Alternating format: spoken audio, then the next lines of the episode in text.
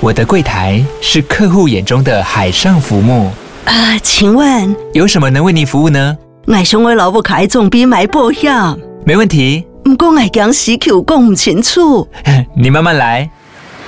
办您靠岸，台银人寿一直都在，以安心、可靠、诚信、稳健为本，尊重多元，关怀弱势。因为台银人寿，我不再漂流。以上广告由台银人寿提供。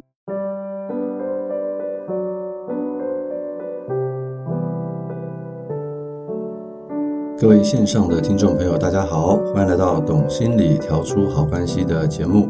我是美味关系实验室的节目主持人江尚文，智商心理师。哦，今天非常高兴啊，又可以在空中跟大家去碰面了。我们上个礼拜呢，分享了一些呃关于呢伴侣之间、亲子之间可以去修复彼此关系的这个内在心法啊，那得到了很多听众朋友的这个回应啊。因为他们都觉得，呃，听了以后呢，觉得还蛮受用的，所以我们今天呢会接续着上一集的主题哈，继续跟大家去分享。我们今天要去分享是一些比较实际的一些做法。那在这个分享实际的做法之前呢，我们很难去告诉大家说，你第一步要做什么，第二步要做什么，然后你听到别人说话之后你要有什么反应啊？我觉得我们大家都不是小朋友，所以我们不太需要去教大家 A B C D。而是我们要去跟大家去讲说，假如我们在沟通的时候，我们要如何去预备？说的人要预备什么？听的人呢，要先预备什么？还记得吗？上一集我有跟大家去分享一个所谓伴侣之间很重要的所谓的珍珠时间呢，啊，不晓得大家有没有去试试看呢？那有一些啊听众跟我说，他们开始去尝试啊，刚开始呢，可能觉得不是很顺。啊，因为不习惯嘛，啊，但是他们开始去尝试之后，诶，觉得有渐入佳境的感觉啊，所以，我们今天就会去跟他去分享，当我们有这样的沟通或者是珍珠时间的时候，我们可以怎么样呢？去做得更好。有一个数据啊，是这么说的哈，他说呢，人跟人之间在沟通的时候啊，尤其是在伴侣彼此沟通的时候，我们其实只有百分之三十啊，在仔细的听对方说话。然后大部分百分之七十的时间可能会魂游向外啊，想一些家事还没做完啊，想一些小孩子的事情啊，想一些工作的事情啊，所以我们的专注哈大概只有百分之三十。那你可以想象哈，那两个伴侣在一起沟通的话，两个都只有百分之三十的话，一乘哇那不得了，那只有零点零九，也就是只有百分之九的意思啊。那你就很难去想象，我们一个小时啊或者是一百分钟的时间，只有九分钟。大家能够好好的去谈话，哇，那这个比例实在是太低了。所以呢，基本上哈，就是当我们有这个彼此的这个珍珠时间可以去谈话的时候啊，其实我们真的要好好的去珍惜彼此的时间，提升我们的专注力啊，不管是说的还是听的，我们都要去预备好。那这样的话哈，我们的沟通就会更加的能够让我们彼此之间的关系有更深的连结啊。另外一个东西，我想让大家去知道的啊，这 John Gottman 说哈，百分之六十九的情侣啊都有解决不了的问题，也就是说，不是每一个问题啊，你拿出来说都能够解决。所以，我们常常要学习的是什么呢？与问题共处，然后找到一个更加适合彼此的方式，而不是呢去试图去改变对方。因为百分之六十九的问题都是解决不了的。大家想想看，是不是这样呢？呃，我结婚呢。已经大概快要二十八年的时间了。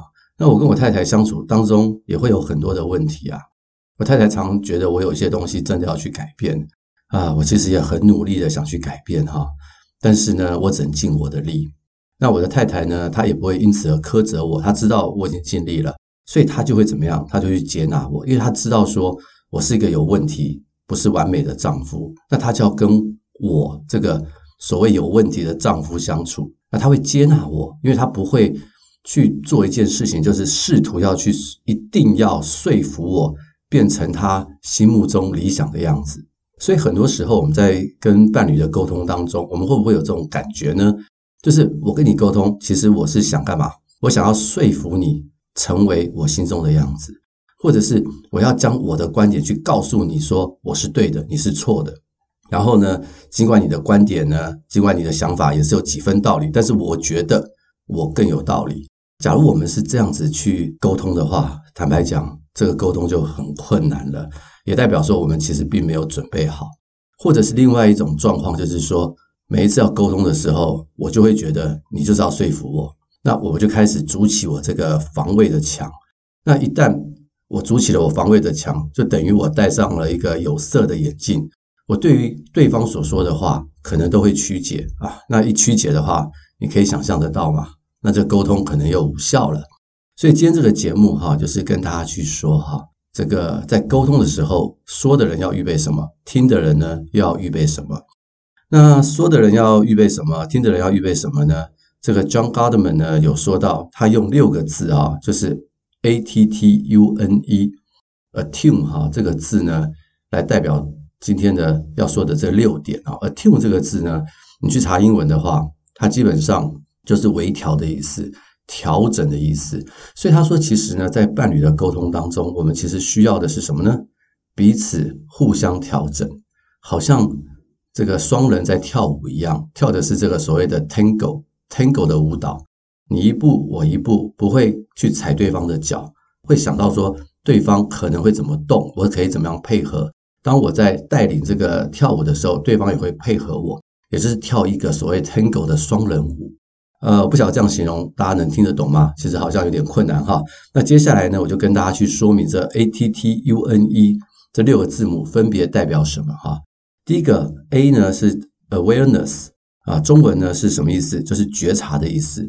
就是我是一个说话的人，那我在说话之前，我可能要想一想，我说哪些话可能会刺激到我的伴侣，会让他出现情绪泛滥而开始防卫或是争吵。对很多人呢，跟对方沟通的时候，常常不在乎对方的雷啊，常常不在乎对方的感受，只在乎自己的感受。他没有一个觉察哈，去想一想说，诶，我现在说这些话会不会造成对方的情绪困扰？我是不是在训练对方，让对方呢，呃，可以去接纳我的情绪？其实不是这样，我们沟通应该是能够很平顺，能够了解对方的想法。所以我们要先觉察说，我自己预备好了没？我会不会说一些话会刺激到我的伴侣？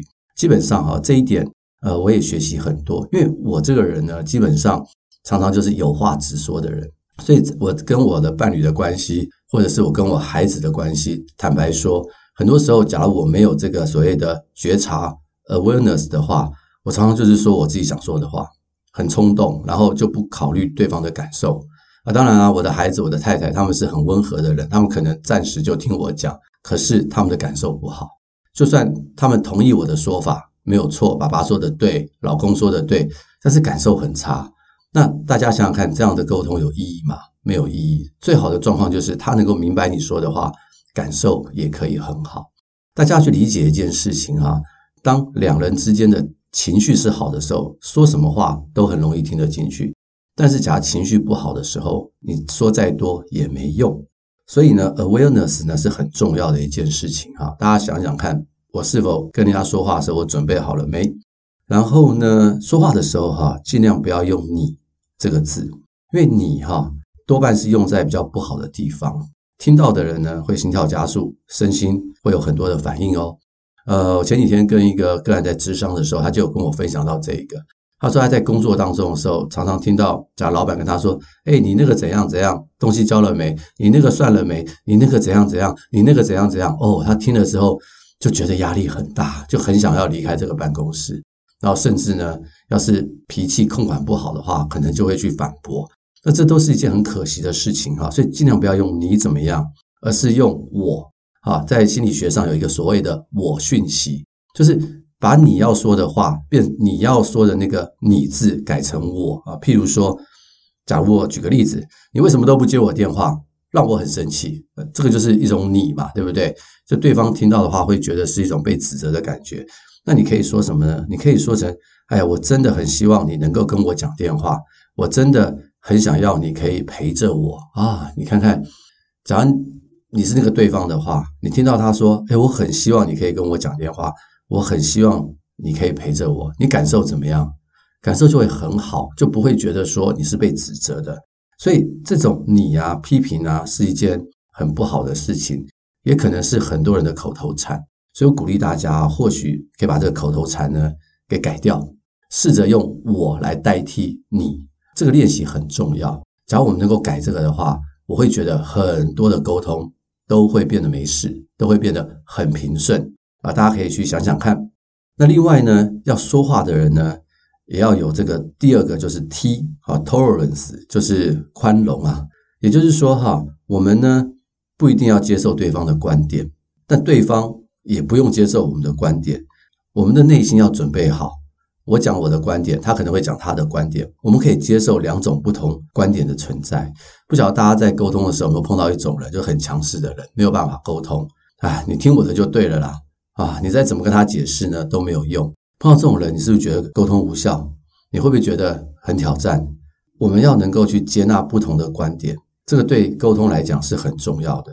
在冲突的时候啊，人呢很容易把对方看成跟我们不相似，或者是会很容易去想象说我没有问题，你才有问题啊。这个是一种保护自己的一种所谓的基本归因谬误啊。这个我之前有提到，所以我们要去学习这个 tolerance。啊，这 tolerance 也可以说是我上一集有提到的这种零和游戏。我们不是在伴侣之间，不是进行你对我错的这种争执游戏，而是我们是要去彼此改变，然后达到最大的这个利益，就是所谓的纳许平衡。所以呢，我们的 tolerance 呢，是一个我们的内心要预备好的东西。每一个人呢，都会有一些不同的想法，这些不同的想法可能是跟他过去的经验有关。假如你真的觉得说，哇，他的想法怎么那么跟我这么的不一样？哇，你觉得实在是很难接受。我觉得在这个时候啊，你千万不要去觉得说我是对的，你是错的，或者是他是对的，我是错，这没有意义。可能我们要多问一些问题，因为每个人的想法都跟过去有关。你可以去了解一下他的过去发生了什么事，他的原生家庭发生了什么事，抱着一种好奇的态度去询问。哎，在这个过程当中，两个人的沟通可能会更加的美好，而不会坚持己见。ATT 的第三个 T 呢，就是说的人呢，要预备的就是将你要说的话啊，将批评转化为希望啊，英文是 transforming criticism into riches and positive needs，将批评转化为希望啊。你跟对方说，我真的很不喜欢你不接我的电话。请问你讲这句话有什么意义呢？你要告诉他什么呢？你只是告诉他说我很不爽，我很不喜欢。假如你这样子讲的话，没有太大的意义。这是一个 criticize，这是个批评。能不能把它转化一下？说我觉得如果能够在你下班之后，你陪我说说话，那我可能就不会这么的担心了，这么的不安了。诶，你把批评把它变成是你希望他可以怎么做，那这样子不是很好吗？好，我们常常会碰到一些妇女啊，对先生有很多的批评啊，他们就会骂先生说：“你把家当旅馆吗？结婚了都不回家，都在工作。”那先生听了会有什么感觉？他觉得他被骂，他把家当旅馆。然后先生常常就会说：“说什么呢？我工作不是为了家吗？我也不想加班啊，我也没办法啊，老板就是要我做啊。啊，你整天在家里面，你有空，我没空啊，你干嘛这样批评我？那你觉得这样的沟通会有效吗？其实我后来跟这一类的妇女啊。女性咨商的时候，就会问他们说：“你为什么跟你先生说这样的话？你背后的期待到底是什么？”他们通常都会说：“其实呢，我们结婚以后，我很想跟我的老公呢好好吃一顿饭，可是他实在太忙了，我觉得很伤心。”哦，那我说什么原因你不能直接告诉他你想跟他好好吃一顿晚饭呢？那为什么要跟他说你把家当旅馆呢？很有趣哈、那这些。个案呢，他们通常就会停一下，说：“我也不知道为什么我这样说。”诶，我其实只是想跟他好好吃一顿饭。那我就会鼓励他说：“你可以回去哈，把这个批评的话语哈转化为你希望他做的事情，你们这样就不会吵架了，而且也能够去达到你期待的目的。”那很多人就会做这样的练习，那当然效果就会很好。那回过头来，为什么有些人会这样说这样的话？原因很简单嘛。因为当他表明他的期待的时候，当他表明他的愿望的时候，万一又被拒绝，那是不是很难过？很多的挫折。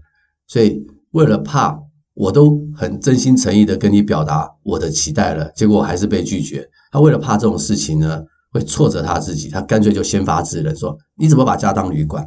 可是这样的沟通呢，其实在关系里面是无效的，而且是很伤害的。所以，我们应该要很诚心的去表达我们的愿望。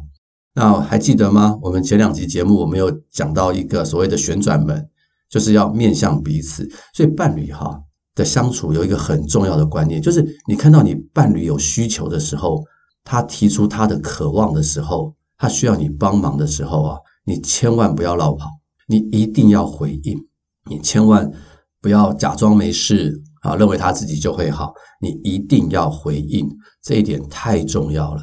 我可以跟大家去分享，我的婚姻就是这样。我结婚二十八年哈，当然我跟我的太太的婚姻也是上上下下起起伏，我们也是会有争吵。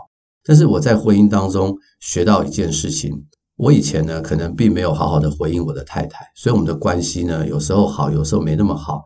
但是在一些争执过后，我开始学到这一点，我现在就会很积极的去回应我太太。虽然我可能有时候回应也不一定是他要的啦，坦白说，但我尽我的力，诶，我觉得我们的关系就会变好。所以，当对方有跟你提出希望的时候，记得 John Godman 说的那个旋转门怎么转呢？你是转向太太啊，转向伴侣，还是转向你自己背对他？哦，这两个的差别将会非常的大，南辕北辙。一个是信任感增加，一个是信任感渐渐降低。这个不只是理论，实际也是非常的重要。亲子关系也是一样，很多的父母哈常常会忽略孩子的需要，然后觉得不用管他，这个对孩子来讲是很伤害的。只要我们长期这样对我们的孩子的话，你就会发现一件事情，就是等到他长大以后，他有需要他不会来找你了。很多的父母就会来跟我说，为什么他现在青少年都不来找我，都不跟我说话？我心里就会想说，大家可能要问问看。你以前是怎么样忽略他的需要的？所以我刚刚讲这个 ATT 哈，是说话的人呢，你要准备好你的态度啊，你要准备好说你的容忍度，你要准备好说你的 awareness 啊，你要准备好你说的话不要是批评的，把批评变成一个正向的希望。当你准备好以后呢，那你就可以去说你想要说的话。那另外一方呢，就是听的人，听的人有三个字母。就是 U N E，听的人要听什么呢？第一个那个 U 呢，就是 Understanding，就是理解，理解对方在说什么。呃，你不一定要接纳对方的观点跟行为，但是你要接纳对方有这么想的权利，有这么想的权利。我们不用一定要接纳对方啊，对方也是一样，他也不一定要要求他要接纳我们所有的。所以 Understanding 呢，并不是说要接纳对方，而是要理解对方。大家要去理解这个东西。假如你不太理解的话，没问题，你可以说：“诶，可以请你多说一点吗？可以请你多讲一点吗？我真的不了解。”我们就开口去询问，到底发生了什么事？为什么你会这么生气？我想多听你讲一些。那当对方有情绪的时候，啊，我们也不要这个对号入座。大家要去理解一件事情，就是我以前有提过哈，关于情绪的部分哈，情绪呢是属于谁的？很多人搞不清楚，大家会说情绪当然属于自己的。那既然情绪会属于自己的，那到底谁要为这个情绪负责呢？大家也都会说，当然情绪属于自己的，我们就要为自己的情绪负责。对，没错。可是你跟一个很靠近的人呢，当你看到他不高兴的时候，当你看到他负面的时候，很多时候我们会想怎么样？我们会很想呢，让他不要负面，让他开心一点。这个就变成是我们要为对方的情绪负责了，然后我们就跳进这个情绪的这个坑。那很多人呢就会被情绪所勒索，就是这个样子。所以很多时候我们要去理解对方的情绪，我们要去理解，而不是我们要为他去负责。这个我们要能够去区分出来。当然啦，今天对方的情绪是跟你有关的，譬如说你打了他，你骂了他，他哭，他很难过，他很生气，你不能说，哎，这个情绪你要自己负责，跟我无关，不是。这件事情就跟你有直接的关系了，那你都要为他的难过的情绪道歉，因为这个的确是跟你有关。我讲的是一般的情绪，所以很多人呢，他对情绪敏感，基本上不是一件不好的事情。但是情绪呢，其实是要有界限的。这个主题我有机会下几集再跟大家去分享，因为我之后会跟大家去讲一个关于管理情绪或者是情绪按钮的一个主题。啊，很多人呢会有一些所谓的情绪按钮啊。然后这个钮被按到之后，像核爆一样，那就很恐怖。那基本上这个也会破坏沟通。所以这个 U 呢，就是理解，我们要想办法去理解对方到底在跟我说什么啊。再来这个 N 呢，是所谓的无防卫倾听，什么意思？这个说的那一方呢，他们会有责任，不要去说一些刺激听者的人，但是听的人呢，也要想一想，当我在听的时候，我会不会有情绪？我会不会有一种被指责的感觉？然后呢，我很想反驳。基本上哈，对方在说话的时候，我们可以抱着好奇的态度去询问我们不明白的东西，但是千万不要反驳。也就是我们要耐得住我们的性子。假如你听了以后啊，你真的觉得哇，真的是不是这个样子？我不是你所想这这个样子，然后你的心跳就开始加速啊什么的。你可以做什么事情？你可以在这个时候试着深呼吸。啊，然后你就尽量的深呼吸，让自己放松，然后告诉自己放松，好好的听对方。那当然呢，你是说的那个人，你看到对方已经开始在深呼吸，然后已经有点生气的时候，你会怎么做？你会继续说吗？不会吧？啊，我们就会理解到对方已经受不了了。那我们就可以怎么样？哎，那我们先停到这里。你可能需要消化一下我说的东西，没关系。好，继续深呼吸。对，我们也要保护对方嘛，对不对？那听的那个人。试着深呼吸，然后想一想自己到底是怎么了，为什么那么生气？然后呢，你还可以把呢他刚刚所说的话，以及你想要反驳的东西，现在不能说嘛，说的话就吵架了。拿张纸出来，把它写下来。当你在写的时候，哈，会有助于你呢去整理你的情绪，也会让你去放松。你想写下告诉你伴侣的话之外，你要记得一件很重要的事，就是对方是爱你的。你也是爱对方的，只是你们目前的沟通出现了问题。好，要记得背后是爱对方的，所以你想到这样的好事情呢，你可能就不会那么生气。那很多时候呢，我们会有很多的防卫，保护自己，然后我们会想要反驳，我们的内心没有那么强大，能够去接受我们的伴侣跟我们说的所有的话，所以我们会生气，我们没有办法完全的去接纳。这个我都理解。因为我结婚二十八年，快三十年了，我也很理解这样的状况。但是这个时候听的人就是耐得住性子，不要反驳，然后把你想要说的话啊，先用纸笔呢把它写下来啊。记得你们是彼此相爱的，不是彼此是仇人，也不是要彼此去计较。这个时候你就比较能够听得进去。那等到下一轮呢，换你说的时候，再换你好好的说，好好的说。好，A D D U N E 的最后一个 E 呢是 empathy，就是我们讲的同理啊。同理是什么意思呢？前面讲的 understanding 呢是理解对方说的话，同理呢是同理对方的感受，同理对方的感受。其实人跟人之间的沟通哈，你可以发现一件事情，假如你能够理解对方的感受，胜过千言万语。譬如说你的太太跟你讲一些话，哇，真的是让你觉得很不舒服，那你一时之间呢，也无法去回应他，你可能可以走过去说，抱抱他说：“哎，我知道你真的很生气，我可以体会到你的生气、你的难过。”抱抱他，他可能就放松了，他可能就好了。当然，有些事情可能之后要讨论，那就之后再说。所以，假如说今天你能够去同理他的感受的话，其实胜过千言万语啊！这个大家要去体会跟理解一下。华人呢，常常就是在情绪的表达上啊，是比较弱一点。我们也不容易去表达我们的感受，我们也不容易去同理对方的感受。所以呢，我会鼓励大家在沟通的时候，先听，先感受对方的感受，然后内容呢之后再说。我最近就跟一对啊伴侣哈去协助他们去沟通，其中一位呢就是超理智，就是他每次都是跟对方讲道理。那对方是一个女生，觉得很受不了。我其实不要跟你讲道理，我只是让你知道我的感受很差。那这感受很差，背后有原因。那每次这个男生呢，就是想要帮他解决问题。那到后来他们就吵架了。那男生也觉得莫名其妙，到底发生了什么样的事情？所以他们就来咨商。后来聊了以后，就跟这个男生说：“其实你问问看对方，他要你同理他的感受，还是他要你听懂他的内容？”然后他说：“当然是内容啊，难道是感受？感受能够解决问题吗？”哦，我说：“难怪你们会吵架。”就他的伴侣就说：“没有，我其实。”我都能够解决我自己的问题，我只是希望你能够理解我的感受，我的感受很不好哦。后来这个男生呢，他真的是很认真。后来一个月，他们又回来之后，我说你们的沟通怎么样？他说进步很多。我说你怎么做到的？他说我就记得心理师你说的一句话：先同理感受，再谈内容。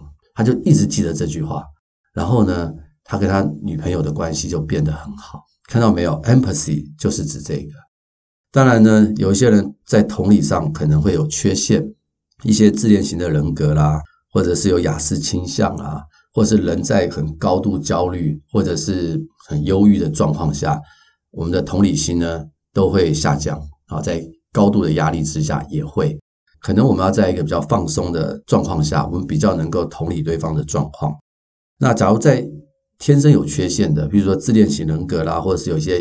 亚斯伯格倾向的人的话，你问我说怎么样去同理对方的感受？呃，我会给大家一个练习，就是呢，当对方说完一句话之后，你不要回复任何的话，你就重复他的话，好，你就重复他的话。譬如说，他告诉你说：“我今天很难过啊，因为我被老师骂了，然后老师说我功课分数很差，可是我已经很努力了。”那身为父亲的你，那你可能就会想跟他讲：“那你就下一次。”就好好努力就好啦，那你就知道这种答案其实孩子不会满意的。那你又不晓得怎么办呢？没关系，你就重复他的话。你可以跟他说：“哦，你今天考试没有考好，被老师骂了，然后你很难过，然后你已经很努力了，是不是这样？”孩子一定会跟你说：“是。”对，你就好像这个鹦鹉啊学话一样，就重复他的话。那你在重复他的话的过程当中呢，你慢慢的重复，不要急，不是把它当成一个作业。慢慢的重复，慢慢的重复，然后在这个重复过程当中，你去体会，假如是你的话，这样的事情发生在自己的身上的话，会有什么感受？雅斯的人呢，或者是自恋型人格的人呢，他们不是没有感受的人，是他们比较不能同理别人的感受，可他们自己的感受是很多的，所以换位思考之后，重复对方的话，去感受一下对方的感受是什么，往往其实是可以抓到一些感受。这样的感受呢，就可以去同理对方。所以我们可以透过这样的一个步骤，哈，试着试着去同理对方。假如你觉得你很难同理对方的话，提供这样的一个方法给大家。呃，在我们这个懂心理调出好关系的节目里面的第十二集，哈，我曾经有在里面讲过一个静音对话的一个概念。假如夫妻的关系要更好，或者是你好像很难同理对方的话，我欢迎你去收听的第十二集。从那里面的一些步骤哈，大家可以去练习，然后或许我们就可以更加的去同理对方的感受。好，呃，今天节目哈，就是跟大家去分享，当我们面对面在沟通的时候，听的人要预备什么，说的人要预备什么。当说的人说完以后，听的人听完以后，然后再换听的人呢，可以换他去说，那说的人就变成听。